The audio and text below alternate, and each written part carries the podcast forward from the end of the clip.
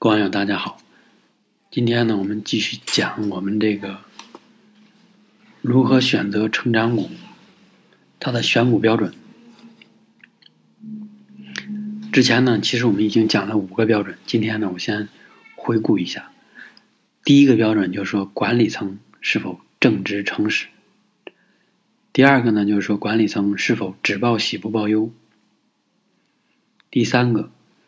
管理层和这个员工之间的关系是否融洽？第四个，管理层之间就是高层管理人员之间的这种关系是否融洽？第五个，公司是否有足够高的利润率？今天也就是第六个原则，也是围绕着利润率的来讲的。然后这个原则是说，公司是否有长期的可以持续发展的这个利润率。其实这个事儿呢，也是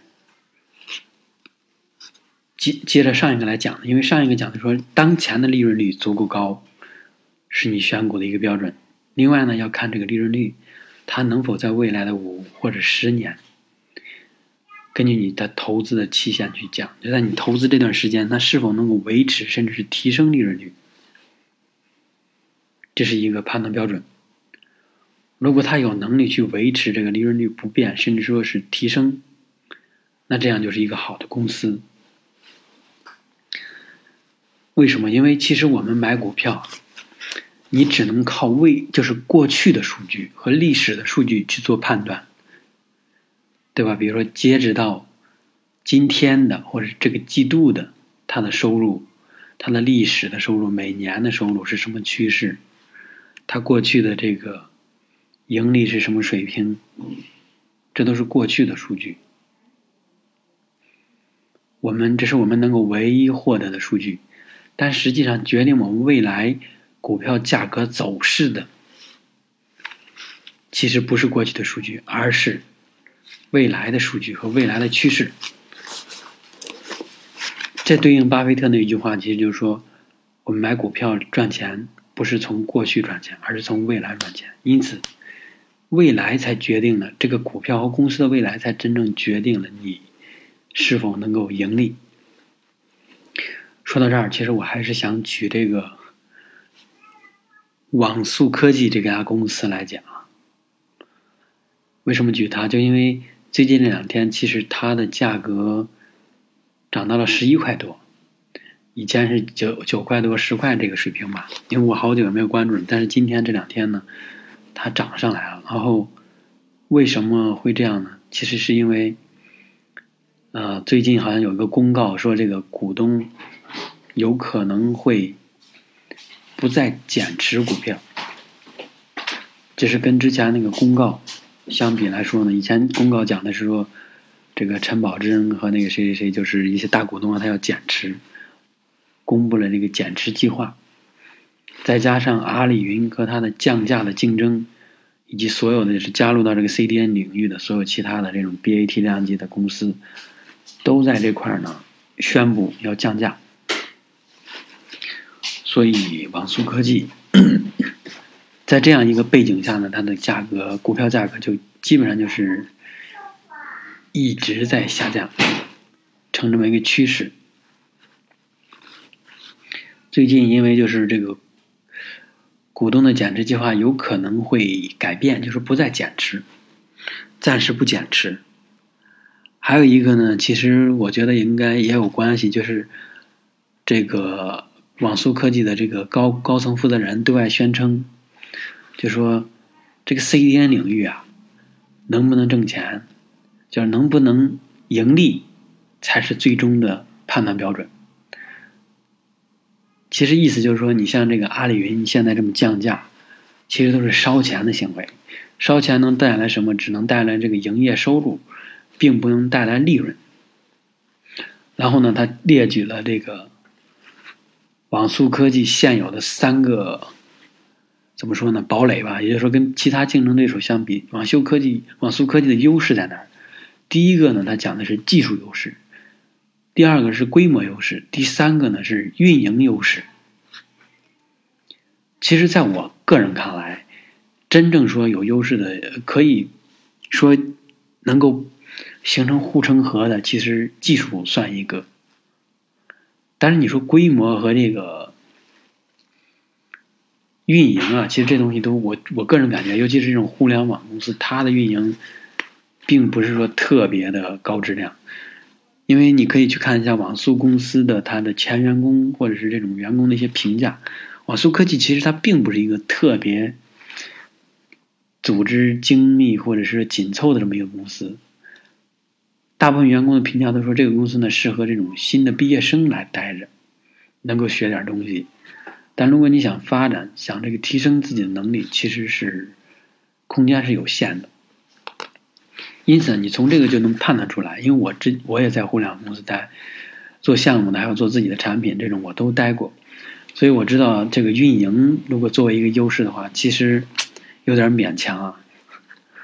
对，无非就是堆人，或者说是这种什么七乘二十四小时加班模式嘛，对吧？只要有问题能抓住人就可以。嗯，再说规模优势，规模其实这种我觉得也不是说一个非常。难以企及的这个高度，你像阿里云，它的这个节点的在全球的布局也挺多。其实最终说下来，一个真正是有优势的，有可能是技术。但是，据我了解的信息，信息就是说，CDN 这个东西，它的技术优势不是说特别明、特别的，就是技术壁垒不是很高。再加上你要想一下它的技术壁垒，现在的阿里云，其实在大数据领域。已经是世界领先的这种水平了，难道说这个技术壁垒能够挡住阿里云吗？我觉得不可能的。所以综合判断下来，就是它的高层管理分析它跟阿里云之间这种竞争的一个结论，就是这三点的话，我觉得还是不足以说服我来相信网速科技有有有奇招或者大招能够对抗阿里云。所以呢，这是我的一个基本观点。那。比如说你要买这个股票，其实我觉得它在未来的这个利润率就非常难以保障。为什么？我跟你说一下，就是网速科技的主营业务是 CDN，对吧？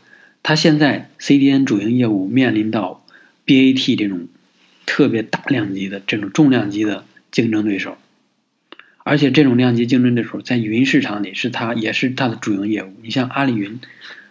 它能不拿下云相关的所有业务吗？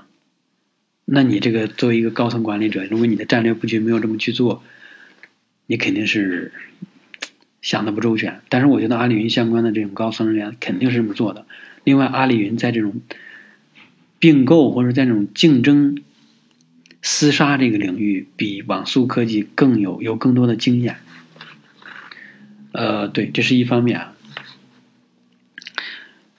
就是在内外，就是它的主营业务在这种内，就是外换的前前提条件下，就是你可以看一下什么各种云，金山云是吧？CDN 都降价，都纷纷降降价，阿里云降价更狠。阿里云这点降价，它其实并不会拖垮阿里云整个业务的发展。阿里那个体系，它的这个资金是能够支撑它去这么烧钱的。因此，降价是未来近几年肯定是一个趋势所在，也就是说，不会说出现 CDN 这个服务增值、涨价、涨钱。未来稳定的情况就是 CDN 维持在现有水平，或者说呢继续降下去，对吧？这是一个外在的条件、外在的环境。这样的环境下。网速科技就不可能去提升自己的 CDN 的服务的价格。虽然说这个 CDN 服务啊，就是对于某些公司来说是刚需，但是他肯定还是要考虑成本的，对吧？差不多的服务一定会选择阿里云，哪怕阿里云差一点，因为它的其他的服务有可能用的就是阿里云，阿里云的这种什么机器这种硬件对吧？还有一些其他的数据库，因此呢，就是它的主营业务，这个未来它的收入的增长是很难再有新的提提升的。再说回来，阿里云不是就是这个网速科技，它自己也在发展新的业务，它不断的去并购国外的 CDN 公司，韩国的，还有一些俄罗斯什么这种，发展它的全球的布局，这个是需要花钱的，对吧？关键是他买入的这些 CDN 的这种子公司，国外的公司其实业务并不太好，也是属于亏损或者说是微亏微亏，然后呢，盈利也是特别少一部分。想想，如果是这个公司有非常有前景，他不会卖出自己的。这是这个他收购的这一堆这个外国的公司啊。还有一点就是他现在要做这个发力 IDC 这个业务。IDC 这个业务啊，我个人觉得就是已经是一个竞争非常白热化的一个领域了，而且呢，这个你想想阿里云是干嘛的，对吧？阿里云它本身就是干这些东西的。如果有人想跟阿里云去竞争这个业务，阿里云一定还会以更低的价格或者说是更狠的招数来治你。所以种种来看，就是。网速和阿里云之间的这种关系已经是一个死对头的关系了，它不可能说出现就是合作或者说这种，我觉得是很难的。因此呢，就是从这几方面，从三方面来看，就主营业务呢，不可能出现大的这种营收增长，因为它的市场占有率是一定的。另外，它的服务的这种单位价格不可能出现高幅的增长。第二个。他公司在不断的买入这种质量一般的公司吧。第三点，他还要去拓展新业务。所以综合来看，就未来两三年，这个网速科技的这个营净营收啊、净利润一定会是下降的趋势，对吧？所以它的有可能就是未来这是一个大的趋势，就未来某一个季度的季报一季不如一季。而且，就是网速科技呢，又不是一个非常善于讲故事、讲概念的这么一个公司，或者讲 PPT 的一个公司，所以我觉得在这种情况下，如果你买入网速科技，然后未来你想长期持有啊，我说的是长期持有，为比如持有个两三年，我觉得有可能你看不到一个非常这个这个这个这个这个这个非常高的这么一个营收啊，但是这个东西也说不准。如果你是一个真正的价值投资者，我不建议你去买它。如果你呢是一个说我就是挣点钱就走人的那种，我无所谓这个公司未来的发展前景好或不好，甚至死亡我都不关心。我关心就是我能挣点钱就可以了。那我觉得这种就是我刚才那段话呢，就不是说给这样的人，就不是说给您这样的人，或者说给那种就是想买入一个公司长期持有发展。赚它成长的钱，赚它不断增加的这个每股净资产，从而间接推动价格的这种人，我不建议大家去买。当然，就是我说的这话呢，仅代表我的观点，也不一定说就百分之百准确。因为其实我自己持有的时候也是十块，十块多一点就买了，现在十一块多，也就是两三个月的时间吧。所以呢，我既然不看好它，所以就是当这个股票价格再涨再高的时候，我也不会去心动，因为它跟我没有关系。对，我们继续讲啊，这是刚才讲的是这个网速科技的利润率，做了一个举例，就是利润率能否在未来维持，甚至是提升。好，我们继续讲，就讲回来。然后，其实一个公司要维持这个利润率也挺难的。为什么？因为人力成本在增加，对吧？人力成本，然后再加上这个，呃，通货膨胀，所以间接的推动这个原材料的成本、人力成本、各种成本都在增加，所以你造出来的东西的成本也必然在增加。如果你还以原来不变的价格去卖这个东西，那你肯定越来这个利润率也会低，对吧？毛利率越来越低。所以说到这儿呢，就是有很多公司啊，它可能拥有一种特别稀缺性的，或者说是一种垄断性的商品，它可以去提高价格。就假设这个市场的需求呢是固定的，也没关系，它每年把价格提一提，就能把这个利润啊或毛利率提升。呃，说到这儿，我我想到就是，可能你也会想到一个公司，就是东阿阿胶。这家公司啊，你会发现它每年都会把这个阿胶的价格啊提升，有时候提升个百分之二十。这个其实已经远远超过我刚才说过的什么通货膨胀啊这种影响了，或者说是一个 利率的这种影响。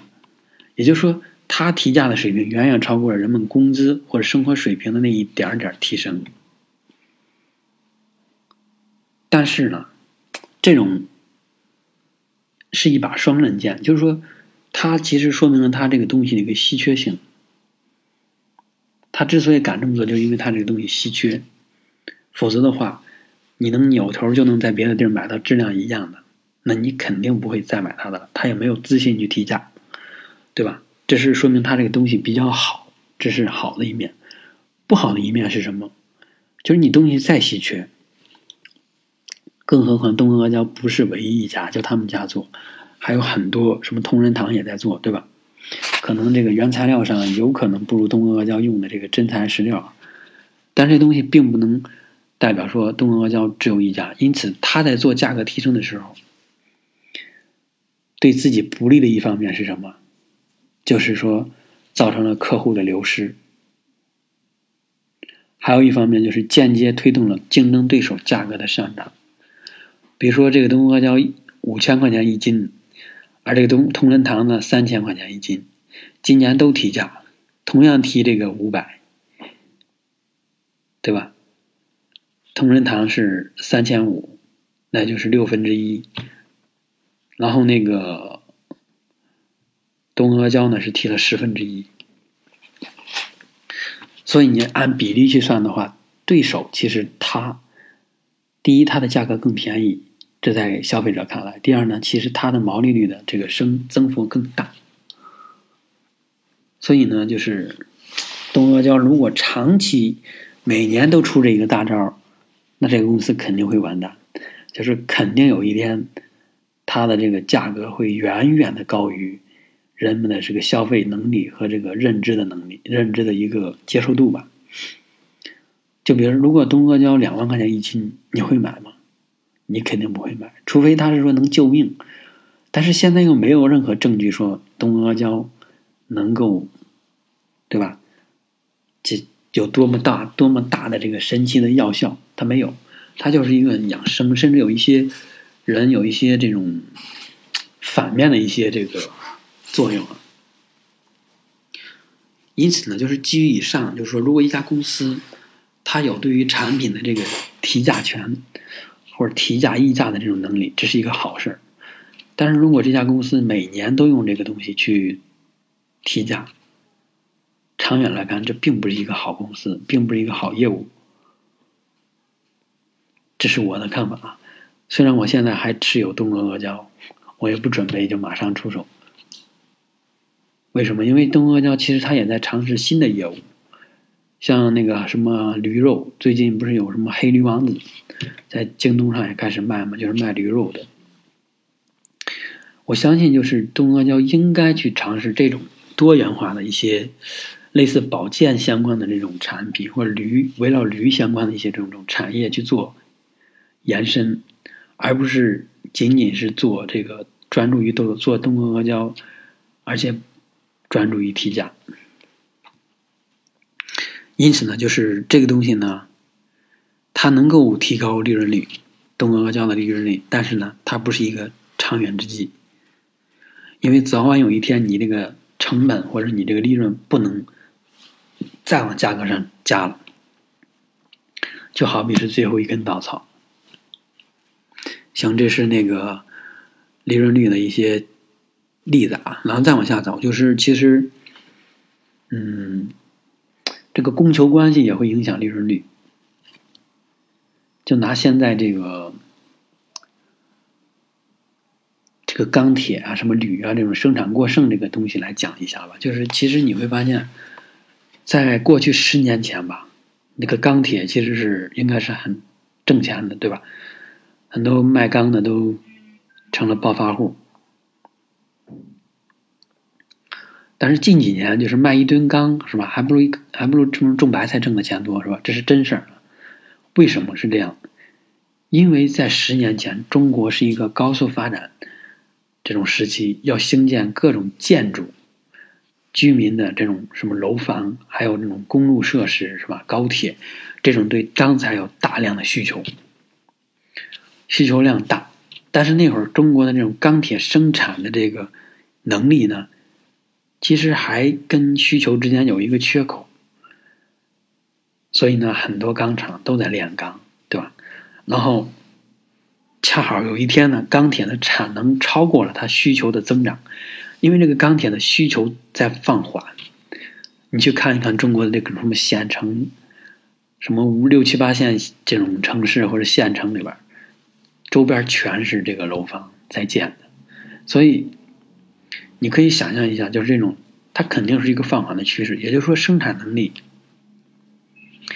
它在提升，但是需求在减少，那就是会产生一个供过于求的情况。因此，国家提出什么去产能、去产能，对吧？这是一个极端的例子，就是说，供大于求了以后，这个利润率肯定会下降。价格下降嘛，对吧？跟竞争嘛，你卖不出去，我也卖不出去，那怎么办？我降价，降价卖，最后大家你降我也降，降降降降，然后利润特别薄，最后连韭菜叶的利润都没有了。所以呢，这个利润率它受到了供求关系的影响，因此你在判断未来这家公司的一个这个利润趋势的时候，你可以考虑这种供求关系，从这个趋势上去。揣测利润率会不会在未来有提升，这是一个方面。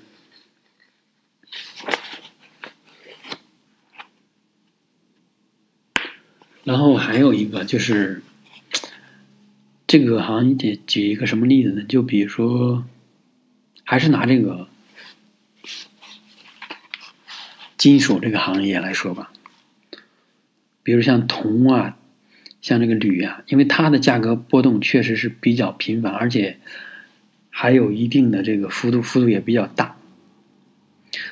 尤其是铝吧，当这个铝行业整体的都在提升价格的时候，也就是这个铝它的销售价在增长的时候，那这个这个铝的生产公司它会相应的这个利润会提升，对吧？这其实是一种利好，但是你不要忘了，这种利好是短暂性的，因为它一直在波动过程中，早晚有一天它会波动下来，而且这种波动肯定不会说，我涨上去以后持续未来两年都不降，是不可能的。还有很多的这个行业都有这种特点，就是说它的价格呀波动性比较大，当你迎来了价格上涨的时候。你处在这个周期里面的时候，你就觉得这个公司的利润率会提升，对吧？盈利会提升。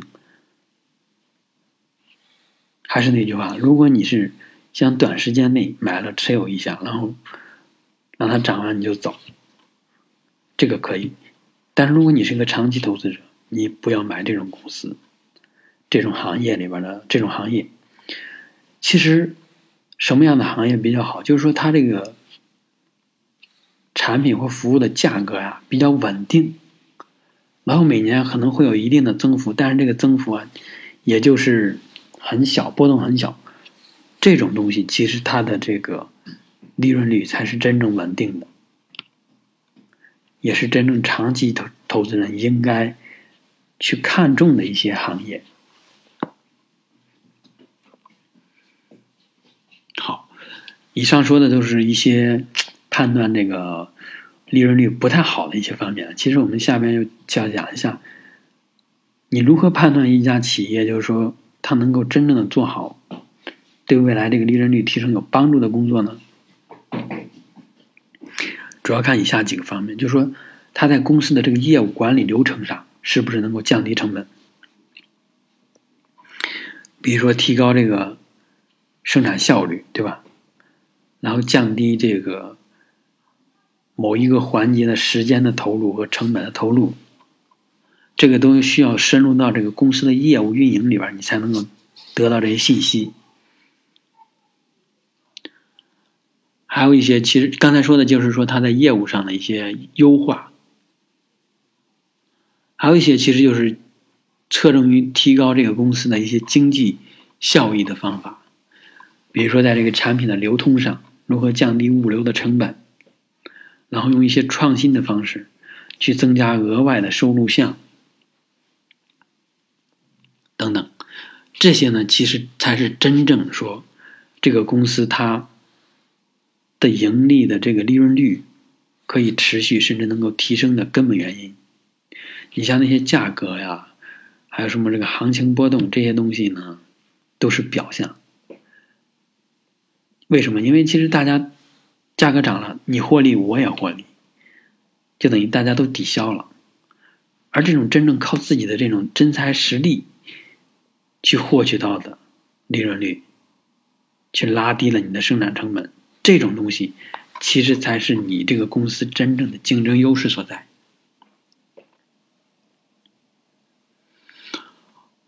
好，以上呢就是我们今天讲的这个选股的原则，就是判断一家公司它那个利润率是否能够持续。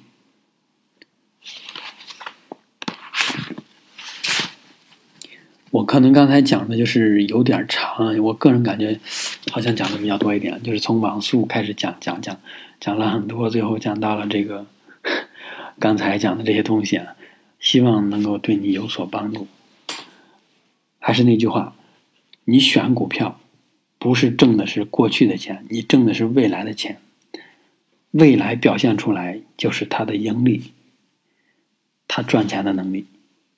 如果不能赚钱，这家公司说的再好，也不要碰。哦，对，我再说一点，就是关于那个网速科技，其实你也还可以这么理解：如果你是一个价值投资者，对吧？你要的是一个稳定的，或者说一个可以看得见、摸得着的未来。有那么多好公司可以让你去选，你为什么非要选一个赌一把的那种公司呢？对吧？我个人感觉，就是网速这个公司，如果你买它，其实。而且你长期持有，本质上就是一赌一把，因为这个企业之间的竞争啊，这种东西是非常残酷无情的。我其实没有感觉到网速科技有这种能力，所以呢，如果我在买入网速，我感觉我是在超出了自己的能力圈范围之外，就是我非要去选一个不确定的东西。然后呢，这个再用巴菲特的一句话来说，就是说，往往那些看上去有转机的公司，最后都没有什么转机，也最后都失败了，甚至都不知道他去哪儿了。这个社会就是这么残酷，企业发展也是这样的。如果你不能前进，你不可能永远倒退的。不能前进的后果只有一个，那就是消失。好，谢谢大家。